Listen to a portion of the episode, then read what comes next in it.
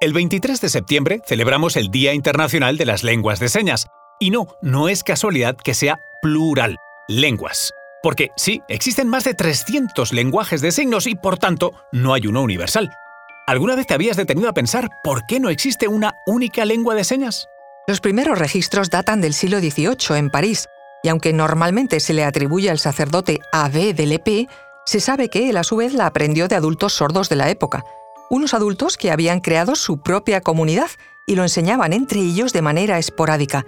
Quédate porque hablamos de esto y mucho más a continuación. Conoce mejor al equipo que protege nuestras costas. Alerta en el mar, el jueves a las 10 un nuevo episodio en National Geographic. Soy María José Rubio, historiadora y escritora. Y yo soy Luis Quevedo, divulgador científico. Y esto es Despierta tu curiosidad, un podcast sobre historias insólitas de National Geographic. Y recuerda, más curiosidades en el canal de National Geographic y en Disney Plus. Los derechos humanos lingüísticos de las comunidades sordas están consagrados en la Convención de las Naciones Unidas sobre los Derechos de las Personas con Discapacidad. Existen más de 300 lenguajes de señas diferentes en todo el mundo, hablados por más de 72 millones de personas sordas o con problemas de audición. La razón de esta sorprendente diversidad de lenguajes de señas refleja el hecho de que, a diferencia de lo que a menudo se supone, los lenguajes de señas no fueron inventados por un solo individuo. Aunque a menudo se le atribuye a Abbé de Lepé, el sacerdote que fundó la primera escuela pública del mundo para niños sordos en París en 1760, se sabe que él, a su vez, la había aprendido de otros adultos sordos. En ese momento ya había una comunidad activa de sordos que utilizaba un lenguaje de señas en París. La mayoría de ellos no tenía una educación formal, por lo que, al igual que ocurre con otros lenguajes de señas, el lenguaje de señas francés se desarrolló espontáneamente dentro de la comunidad de personas sordas. Esto no fue un hecho singular.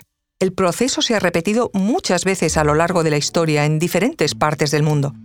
Así se ha creado la diversidad moderna en los lenguajes de señas. Por ejemplo, el más reciente del que tenemos constancia surgió en Nicaragua.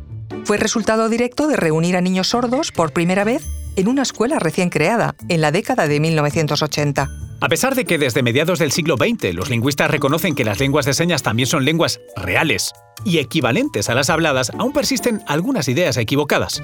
Los lenguajes de señas no son diferentes de los lenguajes hablados en ninguna característica clave, excepto, esto es, en el canal en el que se presenta el idioma. Y esta característica es algo muy importante. Los lenguajes de señas se desarrollan de manera independiente dentro de las comunidades sordas. No son códigos manuales o de gestos para adaptar los lenguajes hablados. Es decir, tienen su propio vocabulario y una gramática diferente de la lengua hablada en cada lugar. Y pese a que son independientes, se consideran un lenguaje como cualquier otro. Las investigaciones sobre los lenguajes de señas sugieren que los niños de familias que usan señas cometen errores similares y pasan por las mismas etapas de desarrollo del lenguaje y a la misma edad que los niños que aprenden idiomas hablados. Es decir, el proceso de aprendizaje es muy parecido. La neurociencia ha demostrado que el lenguaje de signos utiliza las mismas áreas del hemisferio izquierdo de nuestro cerebro, las cuales son cruciales para la producción y comprensión de lenguajes hablados. Para nuestro cerebro, el lenguaje es lenguaje, independientemente de si escucha sonidos o ves gestos. Y aquí existe un dato revelador e importante no existen evidencias de que los niños sordos con implantes cocleares, al aprender el lenguaje de señas, empeoren su aprendizaje del lenguaje hablado. Lo que es lo mismo, aprender dos idiomas no es perjudicial para los menores. De hecho, existen muy buenas razones para creer que todos los niños, y no solo los que tienen discapacidad auditiva, pueden beneficiarse de la educación bilingüe en lenguaje de señas y hablado.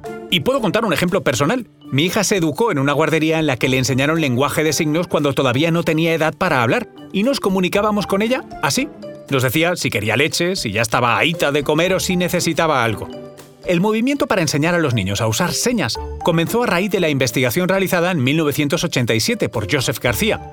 García recomienda que los padres comiencen a hacer señas con sus bebés a los 8 meses. Algunos niños lo aprenden rápidamente y otros tardan un poco más.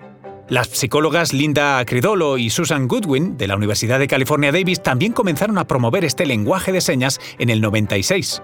Los investigadores dicen que los bebés que usan el lenguaje de señas se frustran menos, tienen un coeficiente intelectual más alto y tienden a hablar antes.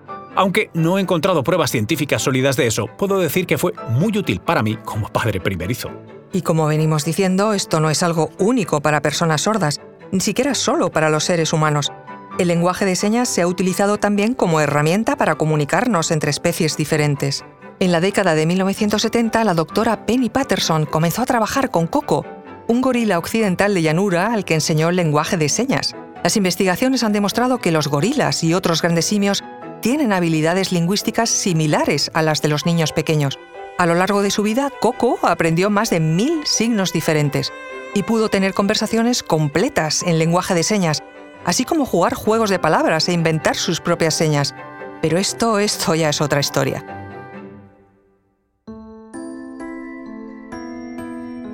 Recuerda que Despierta tu Curiosidad es un podcast sobre historias insólitas de National Geographic. Disfruta de más curiosidades en el canal de National Geographic y en Disney Plus. Ah, y no olvides suscribirte al podcast si has disfrutado con nuestras historias.